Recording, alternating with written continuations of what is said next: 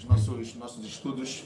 Hoje eu queria tratar com vocês algo que eu nem trouxe o Rumash para a sala, mas eu acho que vale a pena porque eu não vou entrar é, literalmente em todos os psukim, em todos os versículos, mas tem uma pergunta que, na minha humilde opinião, sempre me intrigou. E esse ano, da época que eu estava estudando, eu achei uma explicação fascinante que me fez entender de uma outra maneira. Arei, a gente sabe que Sefer Shmot, que a gente terminou semana passada, Sefer é, Bereshit, né, o livro da Yetzirah, o livro da criação, o livro que a gente se, de alguma maneira, se consolida como o início da formação do povo, Shivim Nefesh Yerdule Mitzrayim, as 70 almas que desceram no Egito, a, o final da vida de Jacob, o final da vida de Yosef, e agora a gente entra no Sefer Galut Ve'agiullah, um livro que ele recebe dois nomes, e é interessante que são dois nomes totalmente opostos, Galut e Geulah, né? Ou seja, a, a, a, a diáspora, o exílio e a redenção. Óbvio, a gente consegue entender por quê, onde eles estavam, onde eles chegaram, ou onde pelo menos eles deveriam chegar. Todo o objetivo da saída do, do Egito, como a gente sabe, eram dois. O primeiro, recebimento da Torá, Nahon, no Har Sinai, que aconteceu quantos dias depois da saída do Egito?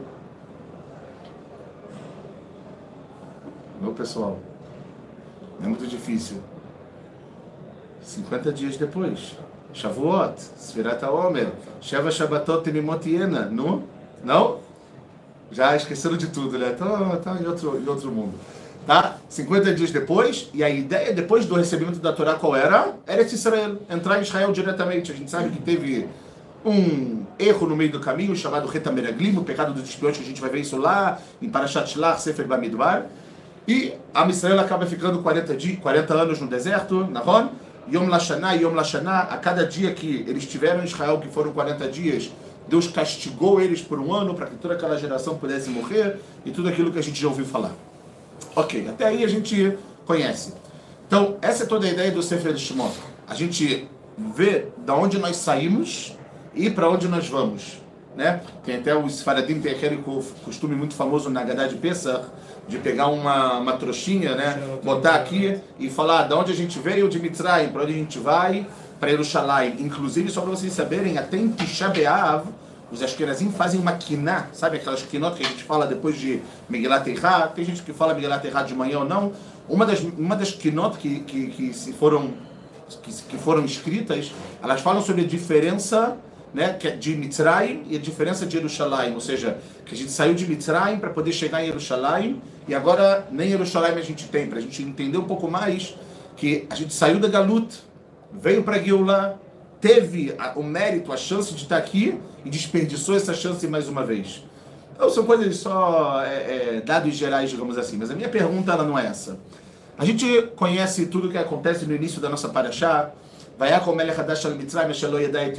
Ele não conhecia Yosef.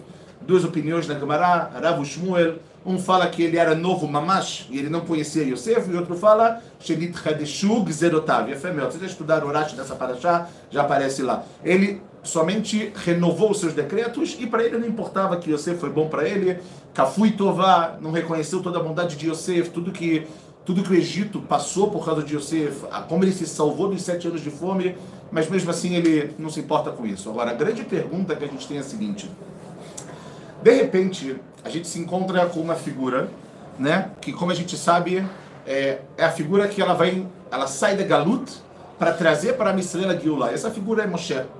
Uma figura que a gente sabe que o único homem na história da, do judaísmo, na história da humanidade, que ele recebeu o título que todos aceitam, o que é muito difícil, Rabbeinu.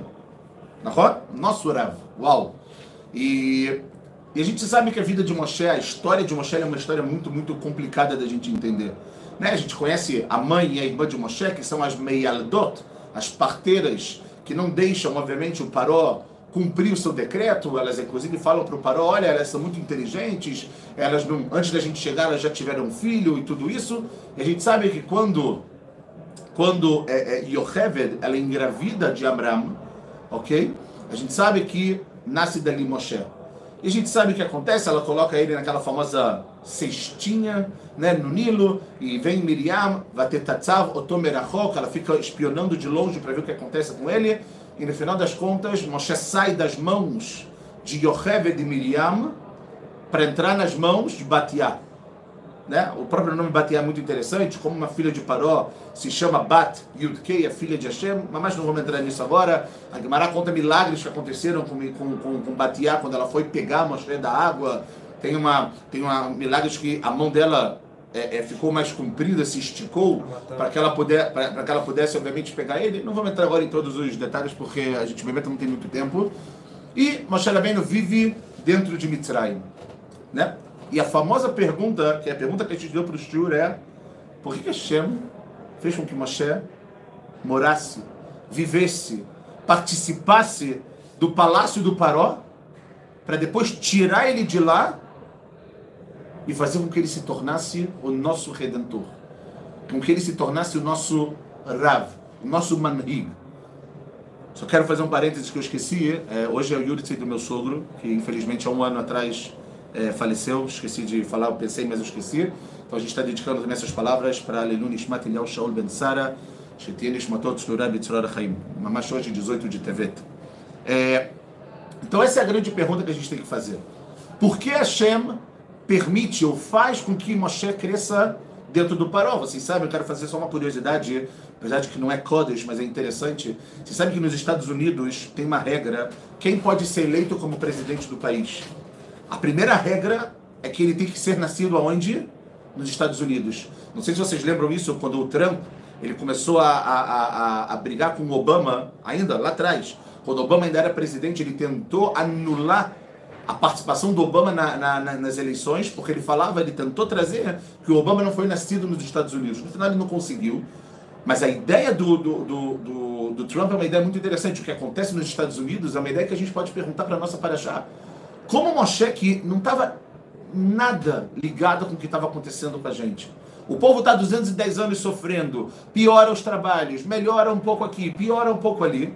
E Moshe Rabbeinu está vivendo o quê? Está comendo lá uvas, está comendo no bem bom. Ou seja, é interessante, porque quando a gente precisa de uma salvação, muitas vezes, ou quando a gente precisa que a, a, a, as coisas funcionem, é importante que seja alguém que esteja sofrendo. É importante que seja alguém que esteja passando na pele, né? O que está acontecendo. Você sabe que tem uma história muito interessante, famosa, eu esqueci o nome do, desse, desse Rav. É, é um Rav que ele era, é, ele, era, ele era responsável pelos órfãos em alguns países da Europa antes da Segunda Guerra Mundial. E vocês podem imaginar frio da Europa, como é que é muitas vezes, etc. E falaram para ele que tinham crianças que elas não tinham nem o que comer nem o que se vestir. Órfãos, que não tinham o que comer o que vestir.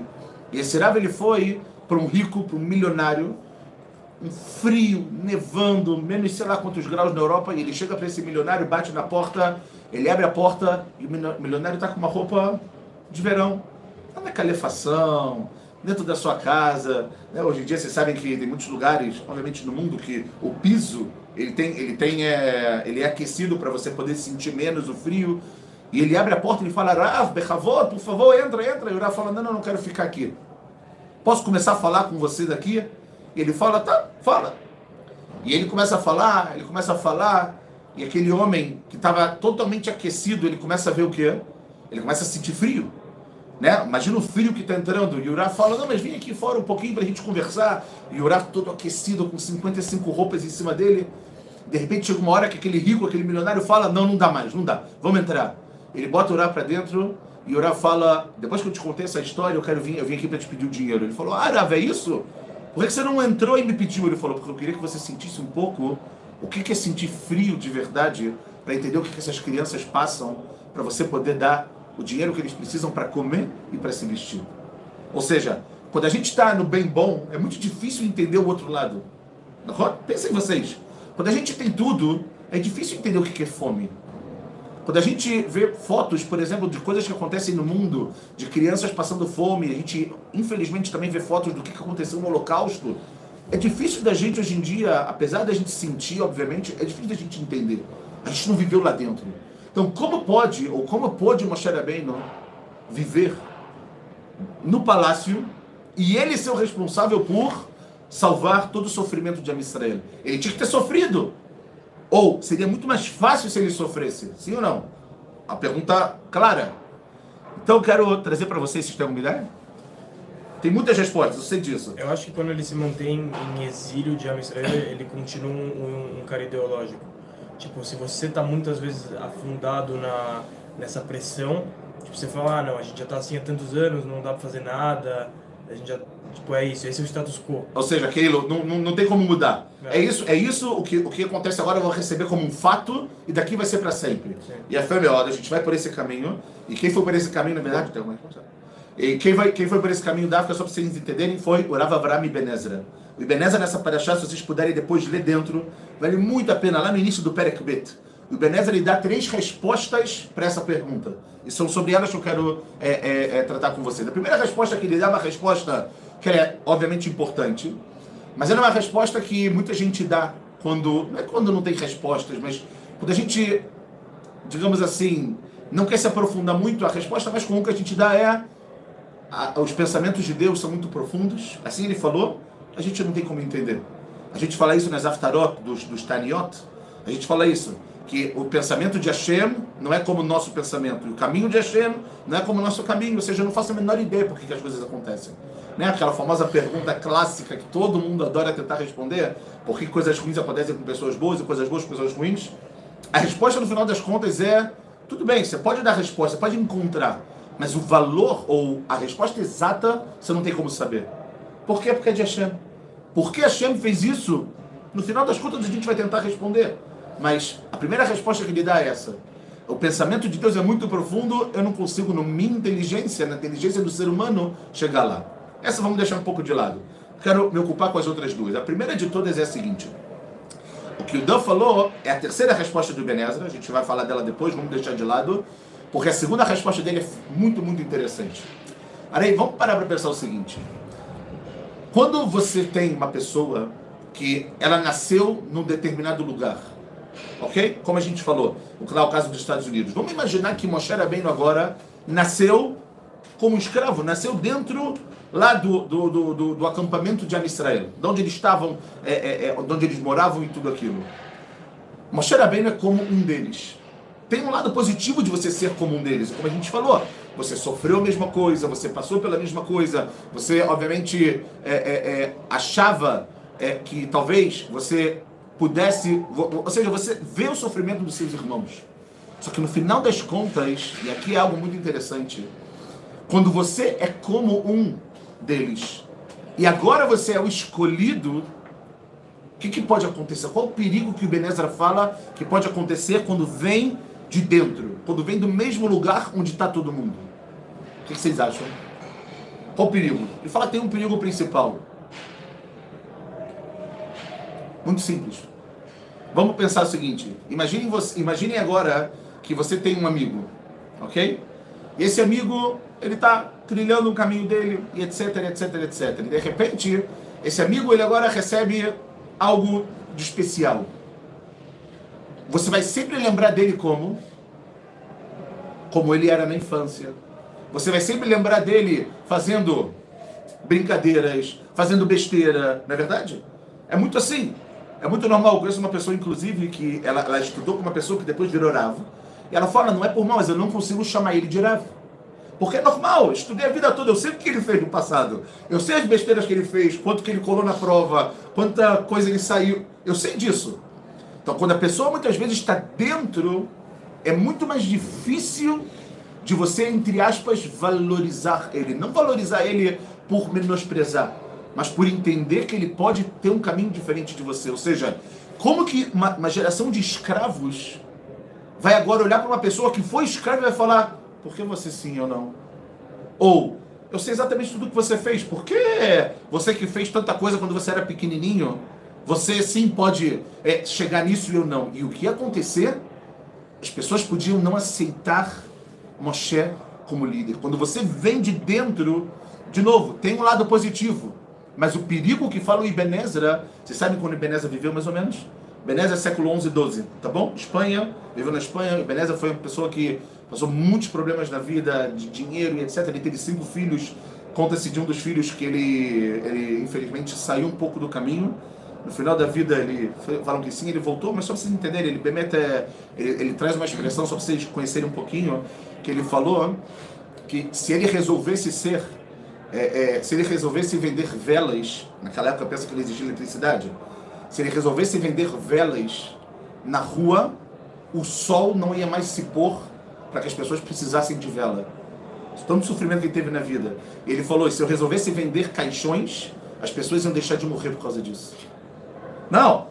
Mas mesmo assim, ele foi orar Avraham Benezra. Gigante, gigante, gigante, gigante. Mas só vocês entenderem um contextozinho da, da vida dele, interessante.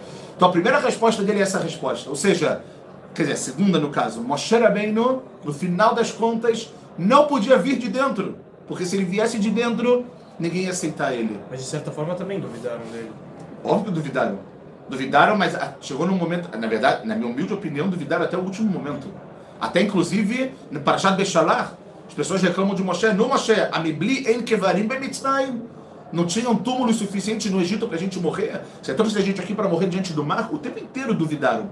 Mas aqui é muito mais fácil, entre aspas, ser alguém de fora que você não viveu com ele. De novo, de acordo com o Ibenezer, os dois lados têm os lados positivos e negativos, mas ele fala como que é possível. Moshe Rabbeinu ia falar, pessoal, vamos, confie em mim. Ah, confia em você?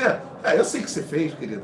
Eu sei quantas nights você foi na tua vida. Eu sei quantas, sei lá, quantas pessoas você brigou na sua vida. Na roda, é uma, é um, um, uma ideia que é muito interessante para a gente parar para pensar. Ok? Esse é o primeiro, esse é o segundo ponto que ele fala. O terceiro ponto, que tem muito a ver com o que o Dan falou, que eu acho que ele é um ponto fundamental e muito, muito, muito importante para nossa vida, é a ideia de que quando você nasce em algum lugar, você, e você obviamente, porque aquela geração de escravos era uma geração que o principal dela é que ela não poderia pensar. O problema principal de um escravo, e essa é toda a ideia de pensar, que a gente fala de Hagaherut, né, da liberdade etc., a ideia da liberdade é você ter tempo para pensar. Para ouvir que eles tinham tempo para reclamar, o que, que ele fez? Avodat parer. Vamos piorar o trabalho. Por quê? Não pensa. Era isso que os nazistas e Marx fizeram também com a gente. Não pensa, não quero que você tenha tempo para pensar. Não quero que você tenha tempo para absolutamente nada. Porque se você tiver tempo para pensar, para usar o que diferencia a gente dos animais, o intelecto, você pode chegar a lugares muito grandes. E o Paró, obviamente, não queria isso. Só que a ideia aqui, pessoal, é assim. Moshe Rabbeinu, se ele nascesse naquela geração, ou dentro daquele povo, ou dentro daquele grupo de pessoas, digamos assim, porque ainda não era um povo, Moshe Rabbeinu nunca conseguiria pensar alto. Toda a ideologia, todo o lado que ele poderia ter o que a gente chama de sheifot, ele poderia pensar grande, ele só pode ser quem ele foi porque ele viveu num lugar grande. Porque ele viveu num lugar onde tudo podia. Onde o, até, o, até o Paró era chamado de rei e era chamado de Deus. Então ele, ele precisava do que a gente chama de Midata Gadlut. Ele precisava de uma característica de grandiosidade, não agora de orgulho.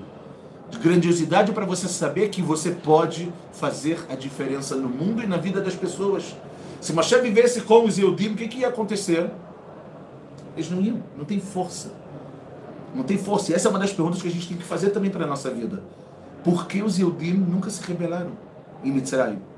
Está escrito, Paru, vai Shretzu, vai Irbu, Od, Meod, Vatimale Aretzotam.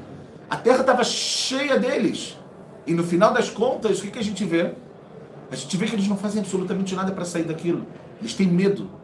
Tem muitas explicações sobre isso. Eu quero só trazer uma resposta pequena que o Rav Israel Meir Lau, vocês sabem que o Rav Israel Meir Lau foi o antigo rabino-chefe de Israel, hoje em dia o filho dele é o rabino-chefe de Israel, o Rav David Lau, e ele é sobrevivente do Holocausto, tem aquele famoso livro Lulek, Nahon, em hebraico é Al Tishlach Yadcha Ala Na'ar, que é o famoso passugo da Kedat Yitzhak, de não colocar a mão né, no, no jovem, e ele fala, ele saiu de Bunhelvad, se não me engano, é, com 6, 7 anos, e ele fala até hoje, quando você vê ele e perguntam para ele por que vocês não fizeram nada contra os nazistas porque vocês não se rebelaram contra os nazistas.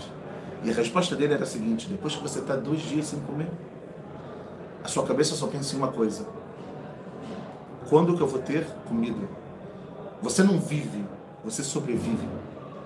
Você acha, ele, ele fala, vocês acham que eu tinha condição de pensar em me rebelar?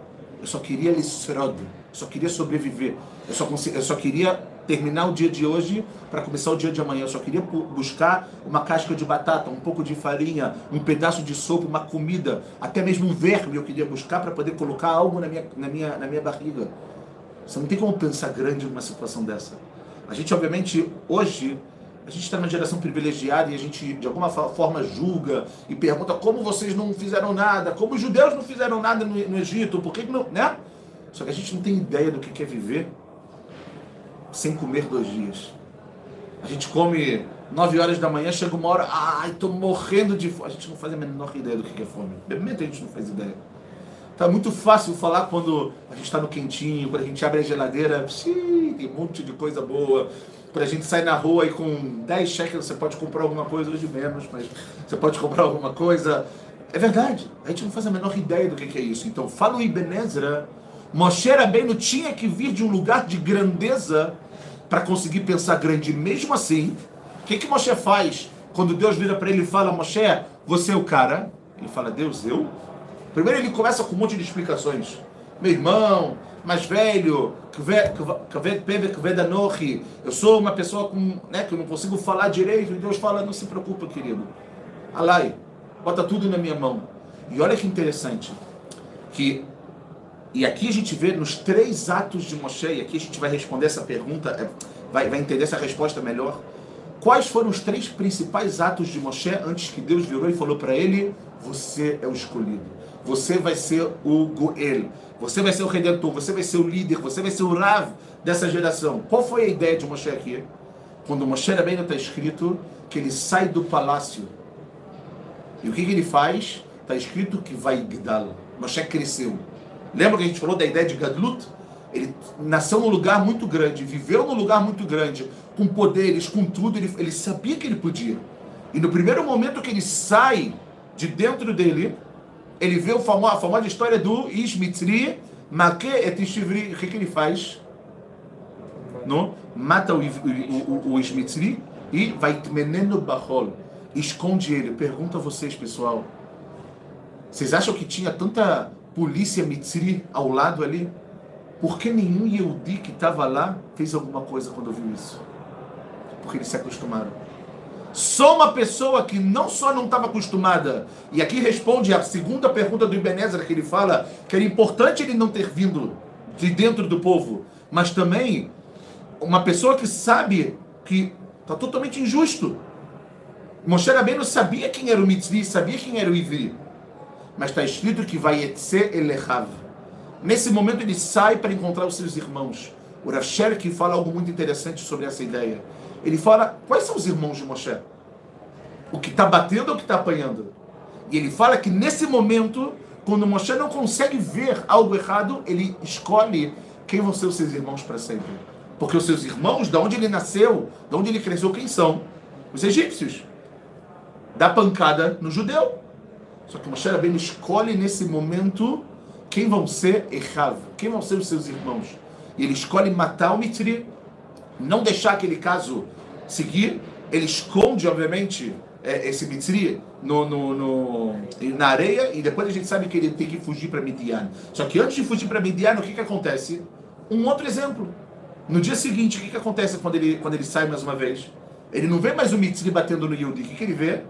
Dois Yehudim caindo na pancada, brigando. E ele vira e fala para eles no Lamataquereja, por que você está batendo no seu companheiro? Olha que interessante, no primeiro caso, quando ele viu que o Mitzri estava batendo, ele mata. No segundo, ele não mata. Ele pergunta, porque ele sabe que são os irmãos. Ele fala, por que vocês estão fazendo isso? Vocês são irmãos. Eu quero ser irmão de vocês. Por que vocês estão fazendo isso? E aí vem a famosa história e fala, o que você quer fazer com a gente hoje, igual você fez ontem?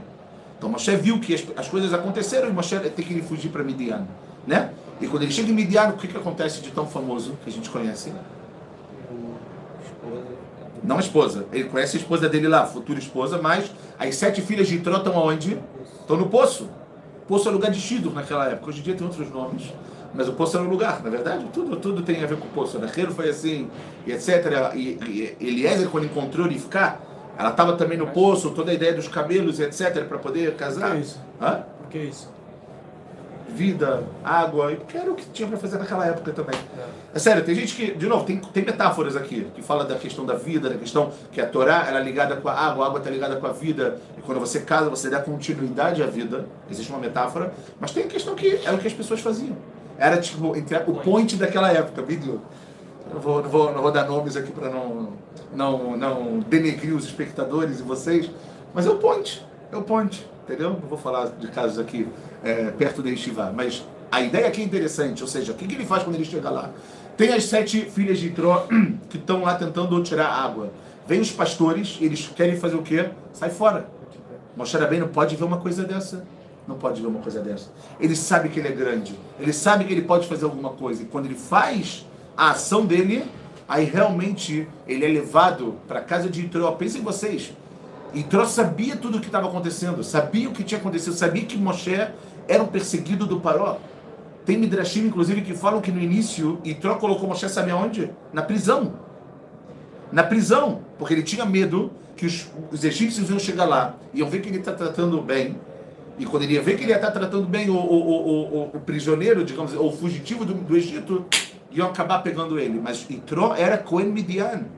E ele coloca Moshe dentro da casa dele e tem coisas aqui muito interessantes. Ou seja, eu acho que a gente tem que parar para pensar nisso na, na, nossa vida, porque muitas vezes é, essas duas respostas que a gente falou, que eu acho que são duas respostas muito fortes para a gente, né?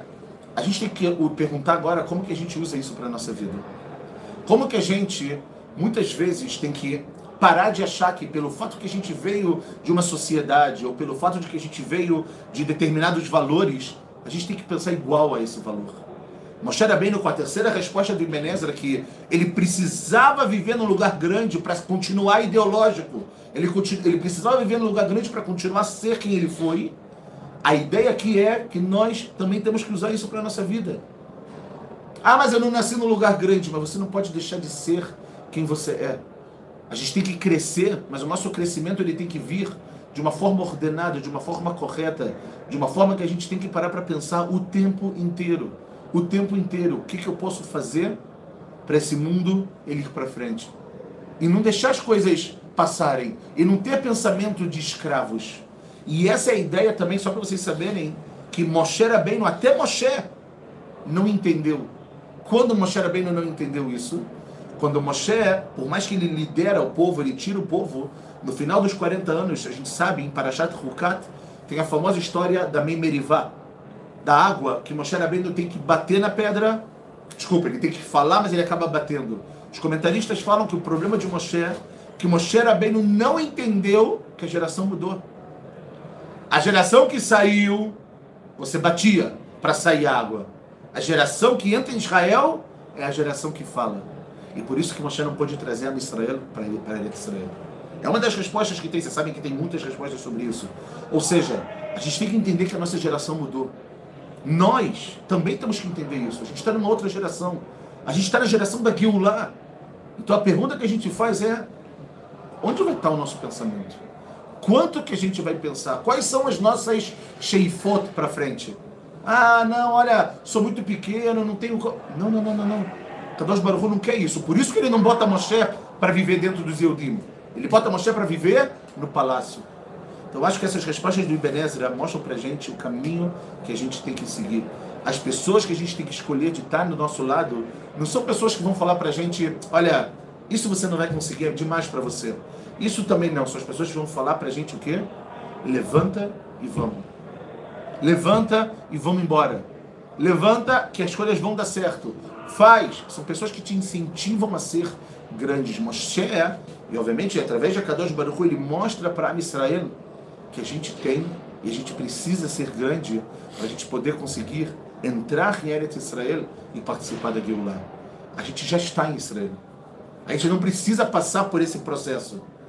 Só que quando a gente está em Eretz Israel, ou quando mesmo que a gente está fora, mas a gente, graças a Deus, consegue fazer as, os planos da nossa vida, tudo que a gente quer, a gente tem que lembrar sempre, sempre, sempre de como a gente tem que pensar alto. Em como a gente tem que olhar para frente e falar: eu posso ser grande, eu sou grande e eu quero fazer diferença no mundo. Moshe Rabbeinu poderia continuar com, em Mitzrayim.